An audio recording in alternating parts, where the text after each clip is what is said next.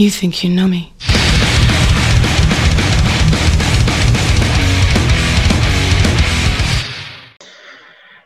Buenas, mi gente bonita de La Cancha Nostra, el podcast, capítulo número 3. Andamos on fire, no paramos. Insistir, van a decir, ah, nada más lo haces para vender tu producto. No, si los temas de las semanas pasadas estuvieron interesantes, los temas que vamos a platicar el día de hoy con Gustavo García y con Alan Chávez van a estar de rechupete. Y pues los saludo rápidamente para que eh, eh, nos digan su sentir en, este, en estos momentos. Gustavo, ¿cómo andas? Bien, vos, hola, ¿qué tal? Eh, gracias por estar en este tercer episodio con nosotros, se los agradezco. Y créanme, los temas de esta edición, de este episodio 3, les van a agradar, ténganlo por seguro. Asegurado lo ha dejado Gustavo García, créanle, es un nombre de fiar. Y Alan Chávez, ¿qué onda? ¿Cómo andas? Hola, hola, estamos, estamos muy bien, digo, no con tanto frío como Gustavo, pero igual con un poquito. Eh, van a ser temas interesantes, vamos a, tratar el fútbol y, un poquito de la lucha libre bajo el pretexto de lo que sucede con la violencia, con el sentido de pertenencia, con, con el regresar a las raíces para tener éxito en, el mundo del espectáculo dentro del deporte como tal. Va a ser, va, a ser una noche interesante. Que viva el show, que viva el show, hermano. De eso se trata el mundo de la lucha libre. Pero primero, eh, vamos a iniciar de una buena vez. Este es el capítulo 303 de La Cancha Nostra, el podcast. Em, el primer tema es un tema delicado, un tema que es digno de tratar por todo lo que conlleva eh, la violencia en general en nuestro país y más específico la violencia hacia la mujer que ha sido un problema muy, muy grave en, la nación mexicana y en, en, muchas otras partes del mundo. Em, por si no sabían, hace unas, un par de semanas eh, se dio la noticia, ¿no? Y, fue el revuelo de que en redes sociodigitales un, personaje, ¿no? A través de una cuenta eh, hizo amenazas serias, amenazas de muerte, eh, amenazas hacia la familia de dos jugadoras de América Femenil, Hanna Gutiérrez y Selene Valera. Este, este asunto fue muy, muy relevante porque pues lo puso en, los medios a, nivel nacional. Eh, no hay, ahorita lo vamos a platicar un poco más. El, punto es que pues recibieron amenazas, insistir, eh, graves, amenazas que hicieron que el Club América pusiera seguridad, reforzara la seguridad del equipo femenil. se sabe que Leo Cuellar, el técnico, dijo que, la, institución americanista pues las ayudó para, ver cómo solventar este tipo de circunstancias. Y me gustaría poner algo sobre la mesa. Considero que como comunicadores, como periodistas, exfutbolistas, lo he escuchado mucho, de directivos, gente de fútbol en general, propagan esta idea de que la futbolista en este caso tiene que aguantar absolutamente todo lo que les digan y hagan, ¿no? en, la, en una cancha de fútbol en el estadio, es decir, que tienen que aguantar cualquier tipo de insultos, que tienen que, aguantar cualquier tipo de amenazas. Y eso lastimosamente se traslada a lo que hoy conocemos como las redes sociodigitales y esta idea de que yo puedo expresarme como yo quiera. ¿Por qué? Porque pagué un boleto. Puedo expresarme contra quien yo quiera. ¿Por qué? Porque yo tengo el derecho de hacerlo, etcétera, etcétera. Esa es mi perspectiva de lo que hemos hecho a lo largo de los años en el ámbito futbolístico y en este caso se refleja, insistir, con este tipo que eh, dijo que sabía dónde vivían sus papás, dónde vivía su, familia, que a qué hora se entrenaba, que en Mazatlán no era eh, bien recibida. Pero para seguir con, un poco más de información, le voy a dar la palabra a Gustavo. Gustavo, ¿quiénes son eh, estas dos jugadoras del fútbol, perdón, del, del de la institución americanista del fútbol femenil? Mira, eh, la primera es, bueno, la que recibe las amenazas más fuertes es Hannah Gutiérrez. Es una niña de 17 años que desde 2018 está jugando con el equipo profesional de, de América en la Liga Femenil, en la Liga MX Femenil. Y bueno, ella fue la de los mensajes de las cuentas falsas, alegando que estaban en Mazatlán, que, que la iban a bueno, la amenazaban con armas de fuego, cosas de ese estilo.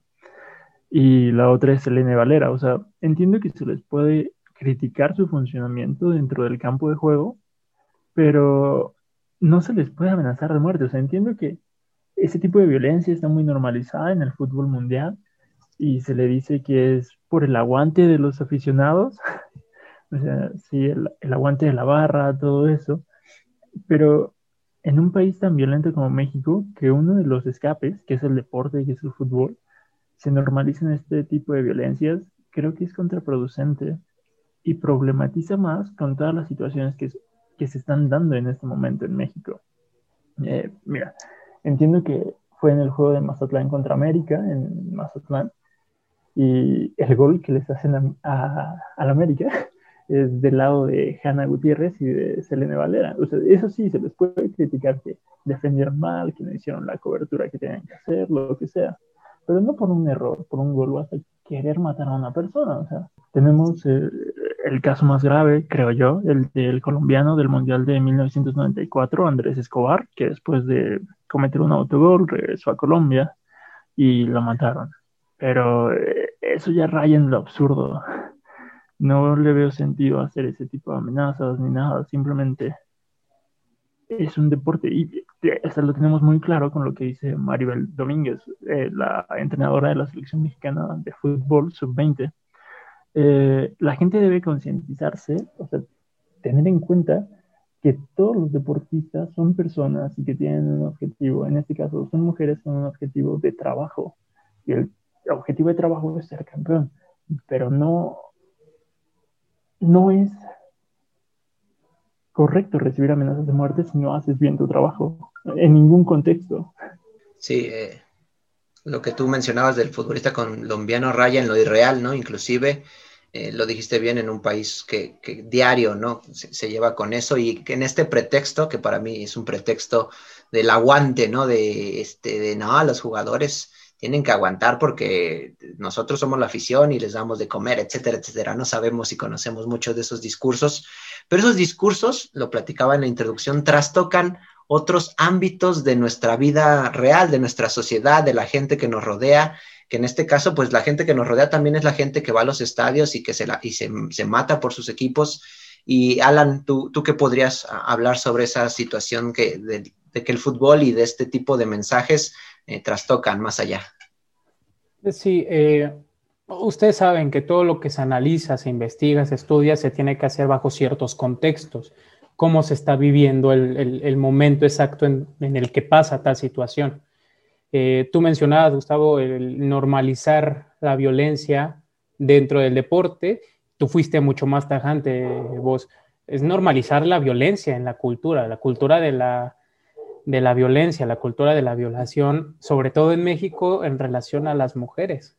Ese es un, ese es un tema bien interesante eh, que no solo se ha visto en estos, en estos casos deportivos, digo, no tenemos que irnos muy lejos en el 2019 a finales hubo una batalla de, freestyle. Digo, me voy a salir un poquito del concepto del deporte para hablar del contexto de lo que es la cultura de la violación. Eh, una batalla de, freestyle con Raptor, que fue curiosamente el, último ganador de la batalla de Red Bull, es mexicano. Y bueno, él tuvo una batalla con eh, Sara Socas, que hablaban justamente de esto. Eh, es extraño que, que haya freestylers mujeres que sean sumamente reconocidas y la española es una de ellas. Entonces, de una u otra forma, eh, la batalla llegó a temas que trastocaron un poquito porque fueron bastante crueles, bastante fuertes, que es de la cultura de la violación. La, española en contra totalmente y, y, en el personaje que es y en lo que hace, dando como el contexto de, bueno, esto pasa por esto y por esto, por esto, y muchas mujeres no hacen nada por esto, por esto, por esto. Más allá de que sabemos que está mal o que no debería pasar, es algo que está muy latente en el país y que se está explotando a otras aristas de la República, que es justamente el normalizar tanto la violencia. Vámonos a, quitemos un poquito violencia hacia las mujeres, violencia en general. Tú has visto muchos medios, muchos periódicos, como la nota roja es la que más se vende cuando habla de justamente asesinatos, muertes, eh, etcétera. Y que pase esto en el fútbol mexicano, en el fútbol mexicano femenil, en el fútbol mexicano femenil que es representado por el equipo más grande que es el América, y que además están atacando, sí, a dos chicas, pero que una de ellas es, tiene 17 años, te pones a pensar un poquito en la situación que está pasando. Digo, tú también mencionabas, Good, lo de Colombia. También hay que ver qué países son los que están sucediendo todo esto. Colombia, México, tercermundismo, problemas económicos, problemas sociales, etc., etc., etc. Eh, hay muchas cosas que se pueden hablar en este aspecto. Y bueno, es lamentable que tenga que pasar estas situaciones. Digo, América ya, ya habló al respecto, ya, ya comentó todo lo que tiene que pasar.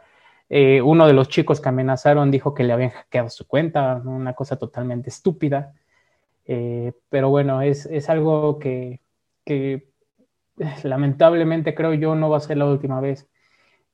Y creo que también nosotros como medios o como personas que hablamos de esto tenemos cierta responsabilidad porque estoy seguro que esta no es la primera vez que pasa, pero claramente se hizo muy grande por ser América y por ser una chica menor de edad. Imagínate cuántas mujeres también han de haber pasado por esto uh, semanas, meses anteriores, futbolistas mexicanas.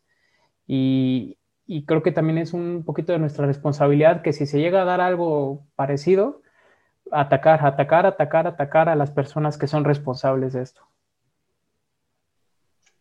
Sí, entiendo, perdón, que Alan ahorita lo que comentó, ¿no? De atacar, de, ir en contra, ¿no? Y también generar más violencia, sino pues puntualizarlo y, ponerlo y decirle a la gente que eso es algo erróneo. El, Gustavo lo dijo perfectamente, amenazar a alguien de muerte porque está haciendo mal su trabajo, raya en, lo ridículo, en lo que debería ser irreal, pero lastimosamente no lo es. También lo mencionaban, es una, una chava de 17 años, todavía ni siquiera es mayor de edad. Selene es un poco más grande, 24, 26 por ahí, pero el, asunto radica en que eh, eh, no se, esto no, no debe ser normalizado y por eso lo planteaba la pregunta de los medios tenemos la culpa, eh, qué tanta responsabilidad tenemos y al final del día es algo que pasa en todo el mundo, ¿no? se, se, manifiesta inclusive con racismo en Europa, un caso muy conocido fue lo de Eric Cantona, uno de los únicos o pocos jugadores que hemos visto reaccionar de manera violenta hace muchos, muchos años, ¿no? Jugando, si no me equivoco, para el Manchester United, que sí fue y realmente después de recibir toda esa serie de insultos fue y le pegó al aficionado. Insistir, no estaba diciendo, ah, el futbolista también tiene que hacer lo mismo, los medios tenemos que hacer lo mismo, no, sino que realmente puntualizar y decir que, que esto está mal y, al final, pues aquí ya van a... Eh, involucrarse las, autoridades pertinentes, ¿no? Para hacer la, investigación de quién hizo esto y, llevarlo hasta las últimas consecuencias y, como dijeron, en este caso, una de las tareas, no de los medios solamente, ¿no? Sino también de las, las personas que nos escuchan, los oyentes, los que nos están viendo en YouTube, eh, poner sobre, sobre la mesa y, puntualizarlo y, también apoyar en este caso a, las futbolistas que, están recibiendo este tipo de situaciones, no solo a las futbolistas, sino a todas las personas que, que sufran de esto, porque inclusive Paola Espinosa, ¿no? Clavadista olímpica, dijo que vivió algo parecido, que recibió amenazas a una medallista olímpica, ¿no? Imagínense en, qué, de qué estamos hablando, pero no sé si quieran agregar algo más para concluir. Gustavo, Alan. Yo creo que principalmente nosotros, bueno, las personas que se encargan de comunicar los sucesos deportivos para el fácil entendimiento de las demás personas, estamos en esa posición de no seguir transmitiendo mensajes de violencia. Eh, o sea, no puedes ir diciendo por la vida, no, qué pésima actuación de, tal jugador, tal jugadora, eh, merece estar muerto, no sé. Eh, son cosas que me imagino en, en narraciones sensacionalistas, ¿sabes? Cuando un jugador falla una opción clara de gol, dicen, no, debería estar muerto, cosas, o sea, cosas de ese estilo. En ningún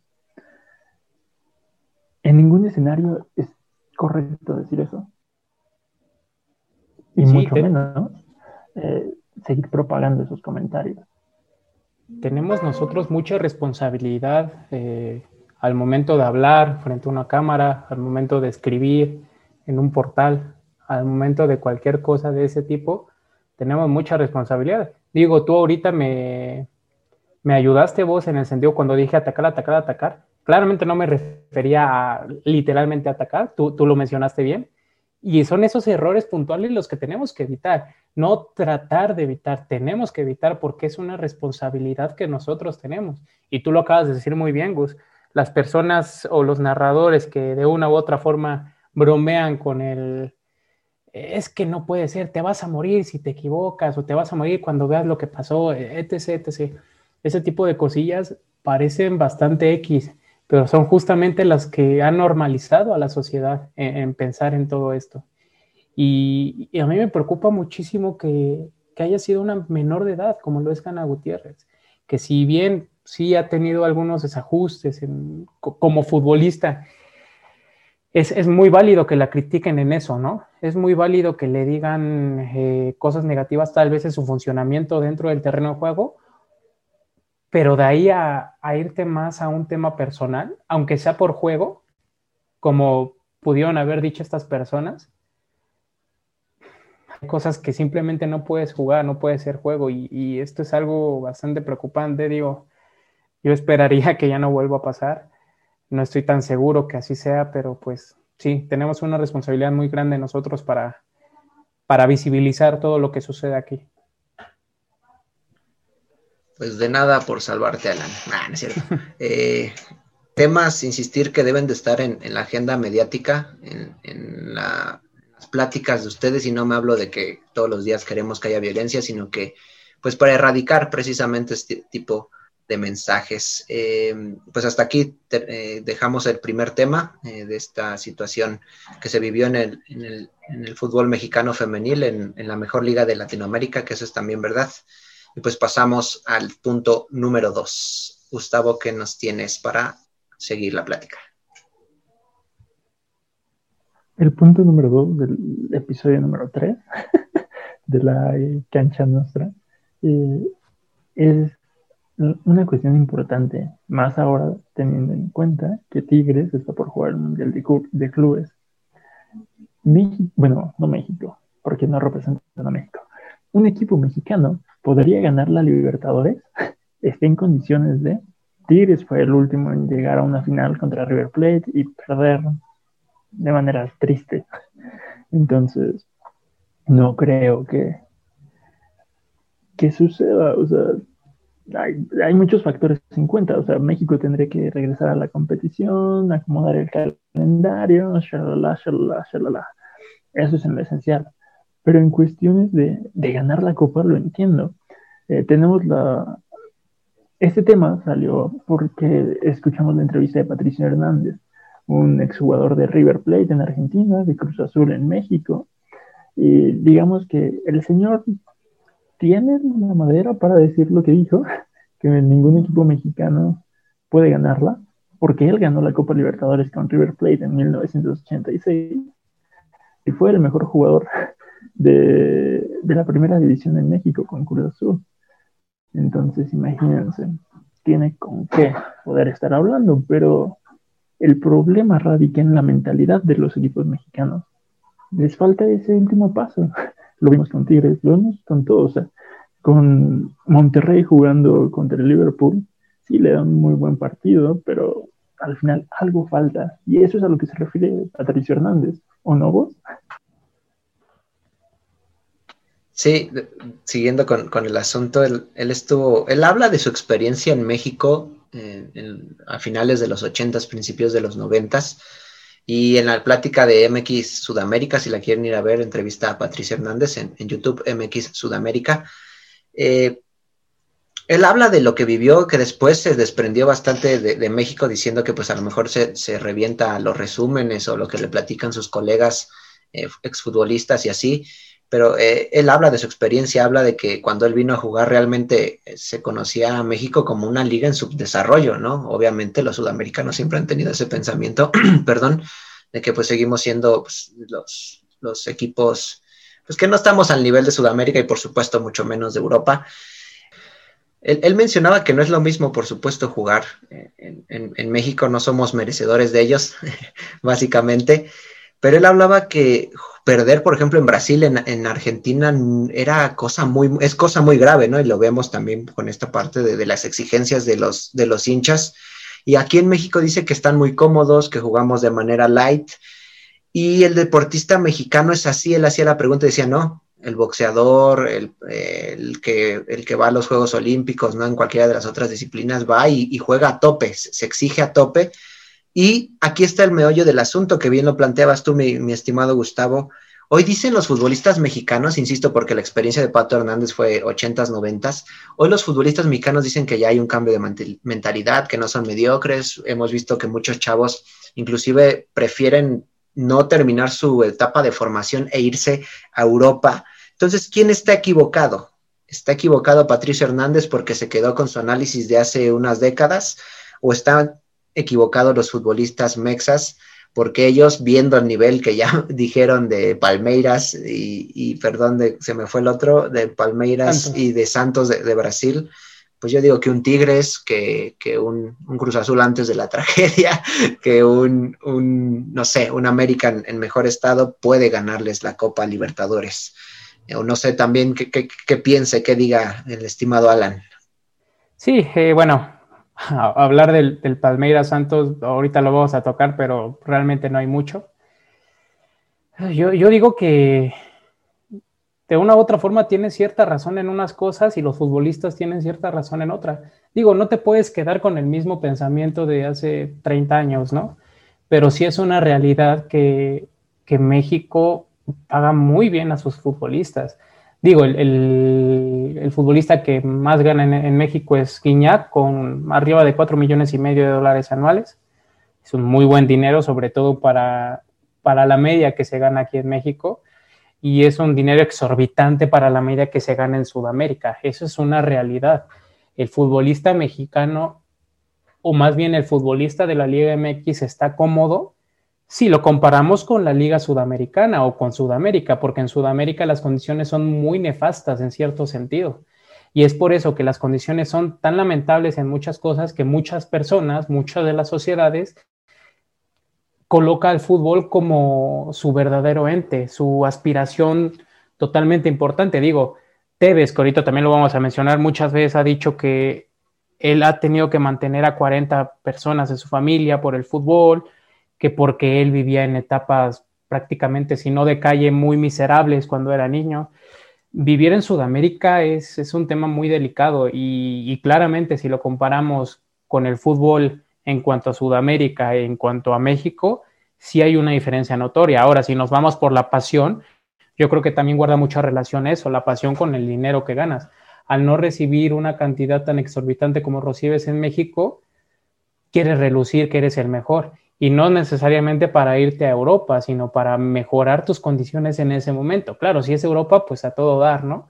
Pero ahorita está el fútbol mexicano y recientemente está también llegando mucho el fútbol de la MLS. Digo, tú conocerás muy bien vos que hace unos dos o tres meses eh, tu pastor Almeida mencionó que México le da de comer a Sudamérica y lo decía en el sentido económico y no lo decía a desmeritar o minimizar a Argentina o a Brasil, Colombia, etcétera, sino porque es una realidad que para empezar en México se paga muchas veces en dólares y esa es una diferencia bastante notoria. Entonces, sí, yo creo que el futbolista está cómodo. Eh, si tuviera que, decantarme por alguna de las dos cosas que me preguntaste, de si el futbolista está cómodo o si realmente empieza a tener un cambio de mentalidad, me iría por la primera, porque el cambio de mentalidad no es como que lo tengas dos días, tres días y al siguiente te bajas. Para tener un cambio de mentalidad tienes que tener una constancia para que ésta se pueda acrecentar y, profundizar. Y hasta que México no tenga esa constancia, no creo que haya un cambio de mentalidad completo. Entonces, sí, eh, yo me voy con lo que dijo el exfutbolista. Creo que el futbolista en México es, está cómodo.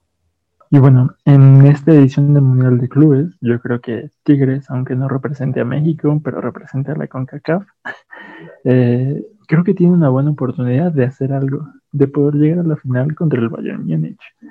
Mm, véanlo, eh, ¿qué fue la final de la Libertadores? Un partido que se resolvió al, en el tiempo extra, al 99, al 90, o sea, con gol al 99. Eh, algo aburrido, o sea, de verdad parece que estaba viendo un Morelia, bueno, Morelia ya no existe, perdónenme. Eh, parecía que estaba viendo un Mazatlán contra Tigres, y en Mazatlán, con Tigres echado para atrás, defendiendo, aguantando, cansando al rival. Así se vio la final de la Libertadores. ¿Qué fue de esa final en, en Madrid en la que Boca Juniors y River Plate jugaron a grandes cosas. De verdad, con el desempeño mostrado por, este, por estos dos equipos brasileños, yo creo que Tigres podría hacer algo en el Mundial de Clubes. Además, eh, recientemente el grupo de estudio técnico de la CONMEBOL eh, presentó el equipo ideal de la competencia y tiene a varios jugadores del Palmeiras, de, de Santos, de River Plate, hasta de Boca Juniors está Carlos Tevez, pueden creerlo. Mira, está el portero es Weberton de Palmeiras, los defensores eh, Matías Viña y Gustavo Gómez, también de Palmeiras, eh, Luis Verísimo de Santos, eh, Gonzalo Montiel de River Plate, y los mediocampistas son Gabriel Menino de Palmeiras, Enzo Pérez de River Plate, Jefferson Soteldo de Santos. Y adelante tenemos a, a Mariño de Santos, a Rafael Santos Borré de River y a Carlos Tevez. Ahí la única alteración que haría esa alineación sería sacar a Tevez, pero metería a otro jugador de Boca Juniors, que es Toto Salvio. Él tuvo una muy, una muy buena actuación en esta edición de la Libertadores. No sé qué opinan ustedes, de Alan. Sí, el Toto Salvio, que además es bastante reconocido por festejar a lo, a lo Dragon Ball Z. Eh, es, eh, es un, es un once competitivo, digo, por donde lo quieras ver. Weberton es el tercer arquero de la selección. Está Santos Borré, que desde siempre, bueno, no desde siempre, desde hace algunos años estaba involucrado para ir al fútbol de Europa. Mencionaste al, al venezolano que se me fue su nombre, el mediocampista de, del Santos, eh, se me fue su nombre. Soteldo. Eh, también es, es una bestia, es uno de los mejores venezolanos que hay actualmente. El 11 es bastante competitivo. El, tema es que sí, como dijiste tú, la final fue bastante aburrida y bastante extraña para lo que uno pensaría que ofrecerían dos equipos brasileños, ¿no? El tema es que, digo, no estoy tan empapado del fútbol brasileño, no sé si lo que pasó fue producto de la casualidad o si realmente ya se juega así en Brasil. Yo quisiera pensar que no, no, no, podría hablar a, grandes rasgos de si esto que se vivió aquí fue el nivel del fútbol brasileño, del Palmeiras y del Santos. Eh, pero bueno, si nos vamos a momentos, creo que sí Tigres tiene un, plantel bastante, una oportunidad más bien bastante importante, porque bueno, Palmeiras viene de ganar el último minuto y previo había caído 2-0 ante River en, en, su propio estadio, ¿no? Aparte, va a ser una oportunidad única porque justamente estaba leyendo hace, hace unas horas que desde el nuevo formato para acá de la Mundial de Clubes, que fue el 2005-2016, ningún equipo mexicano ha podido vencer a sudamericanos ni europeos. Entonces, va a estar bueno si, si en principio tiene que ganarle a su homónimo surcoreano, ¿no? Si, si pasa, se va a enfrentar al Palmeiras y va a estar interesante, digo. Ya ahorita no se espera nada de nadie, ¿no? Y menos si no nos representan. Pero bueno, vamos a ver. El chiste es que sea un, partido interesante y un partido sobre todo espectacular, que te motive, que te apasione. Digo, Tigres va a estar jugando a las 8 de la mañana, no es una hora tan, tan descabellada. Eh, vamos a ver, vamos a ver qué ocurre con, con los regios. Y, al final del día esto es lo que, lo que se plantea, ¿no? Con las palabras que retomamos de esta entrevista del Pato Hernández, pues, eh, eh, y es mucho que comentan los, eh, los analistas de, de, los grandes medios, ¿no? Que pues realmente el nivel de Sudamérica, el nivel de, del fútbol de Conmebol no es, no es tan lúcido, ¿no? Que vemos a ciertos equipos que están como por arriba del nivel pero debajo es le competimos de tú a tú, según algunos analistas, al fútbol sudamericano. Pero, ¿qué pasará? ¿Será posible? Sí o no. El Tigres dará la sorpresa. Bayern de Múnich, cuídense, mis chavos. Pues ahí está, México versus todo el mundo. Eso ya va a ser la, nueva tónica del fútbol mexicano en torneos internacionales. Eh, pasamos al tercer tema, la nostalgia, gente, la nostalgia figuras icónicas de nuestras infancias van a aparecer y van a entrar en, la boca de, Alan, de, Gustavo y en la mía para compartírselas a ustedes. Alan, ¿de qué se trata el asunto? Sí, pues es, es, el Royal Rumble, es uno de los eventos más importantes de la WWE, quitando obviamente WrestleMania. Eh, ¿Qué es este evento? Simplemente trata de, entre otras peleas, claro está, la, estelar es aquella en la que contempla 30 personajes, 30 superestrellas en, en el cuadrilátero. Normalmente este evento es uno de los más, eh, por decirlo así, del gusto del público de la WWE porque tiende a generar algunas sorpresas, algunas cosas inéditas en los en el tema de los luchadores que van entrando, porque no siempre, bueno, prácticamente nunca los 30 que entran son precisamente de la empresa o están de manera activa en la empresa. Eh, el ganador fue Edge, como ustedes lo saben, pero más allá de que haya sido él el ganador por su faceta luchística en este momento, es esto de regresar a sus raíces del 2000, 2005, 2010, de traer este sentido nostálgico de vamos a hacer vamos a mantener en la cima a quien estuvo en la cima hace 10 años. Y, justo era lo que estábamos hablando. Aparte de Edge, eh, otros elementos como Rey Mysterio, como Kane, regresaron a, WrestleMania, a Royal Rumble.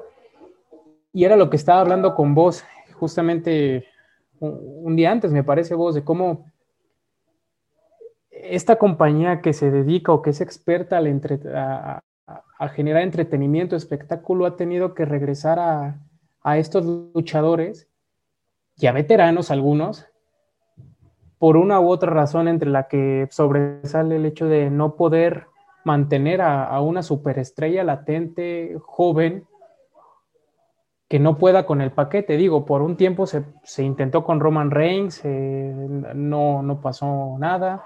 AJ Styles tampoco el Undertaker apenas se tuvo que, retirar y eso habla mucho de, lo que pasa. Digo, quitando a John Cena, no ha habido otra superestrella que pueda relucir. Y ese es un problema, creo yo, que hay grave dentro del wrestling, dentro de la WWE, tan grande que pues ya le está comiendo el mandado All Elite Wrestling. No es como que ya le genere una audiencia mucho mayor, pero ya están compitiendo bastante. Y es este sentido de nostalgia, de pertenencia, pero también esta dificultad de no traer nuevas superestrellas o nuevos ídolos. Vámonos más allá de la lucha libre, vámonos con el fútbol. Lionel Messi y Cristiano Ronaldo con 33 y 36 años siguen siendo los, los mejores, ¿no? Y ya están a un paso de retirarse. En el básquetbol está LeBron James, digo, hay, hay estrellas que van, que van surgiendo como Luka Doncic o Antetokounmpo, en el Super Bowl, que ya lo hemos hablado, eh, está el pasado, que es Tom Brady, contra el presente, que está haciendo Pat Mahomes.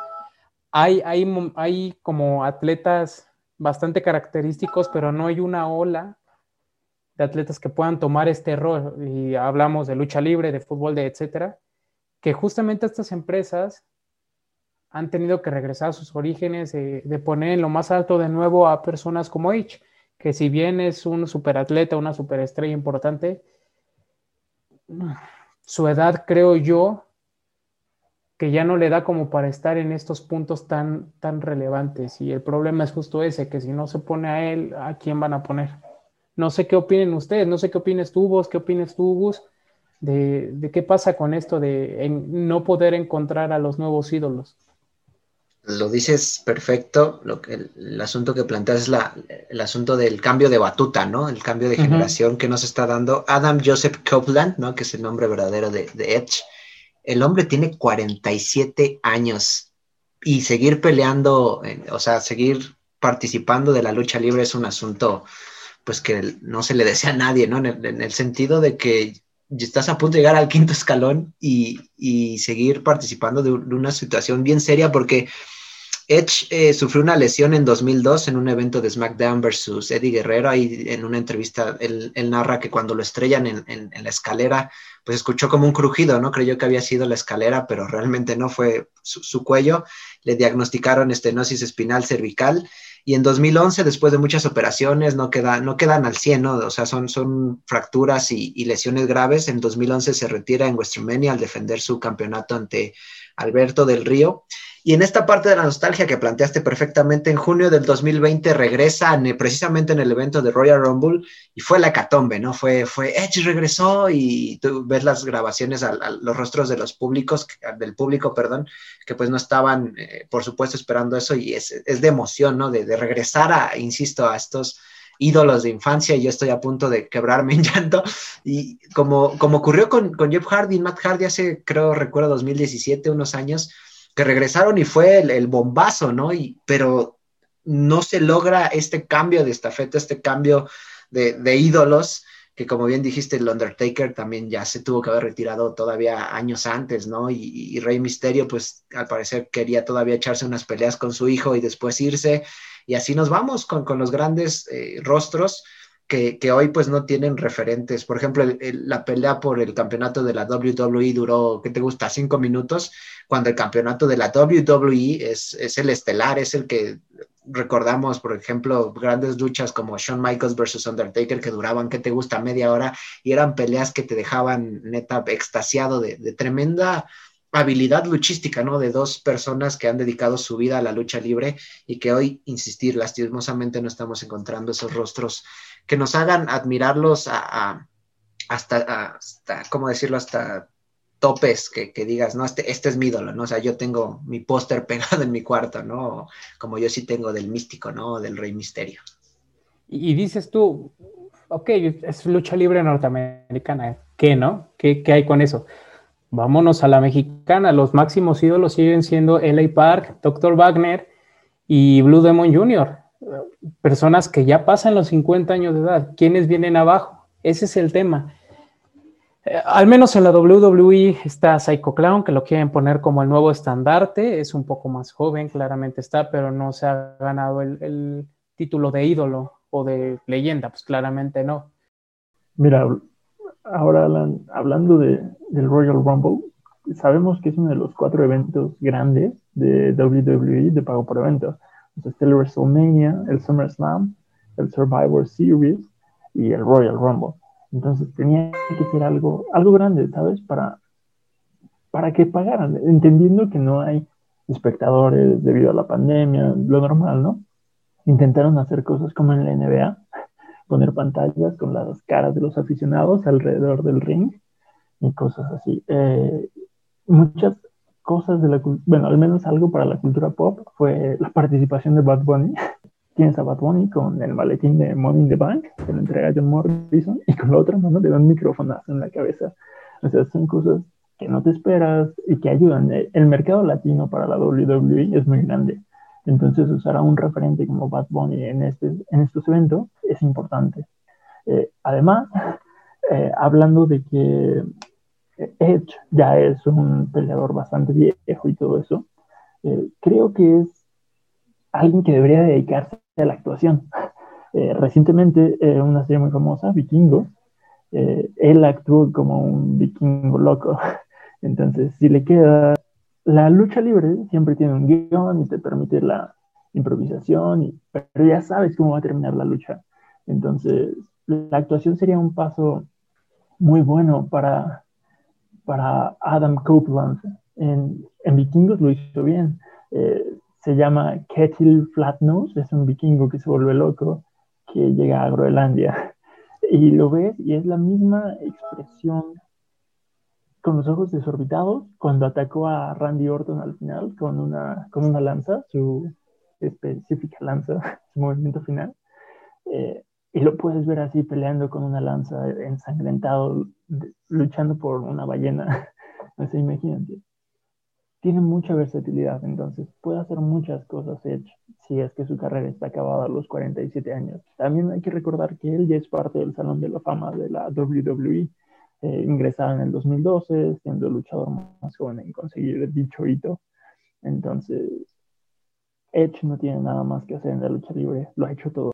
Sí, la WWE de alguna forma te obliga a hacer eso, eh, para que un, un, luchador entre a la compañía de Vince McMahon, perdón, en primera tiene que tener un físico envidiable, en segunda tiene que tener un manejo del inglés considerable, eh, un manejo del micrófono muy bueno y ser un personaje. Es por eso que elementos como Sin Cara, Místico, Calístico, Místesis no pudo sobresalir, porque el chaval no manejaba el inglés y por lo tanto no podía crear un personaje fuera de la máscara.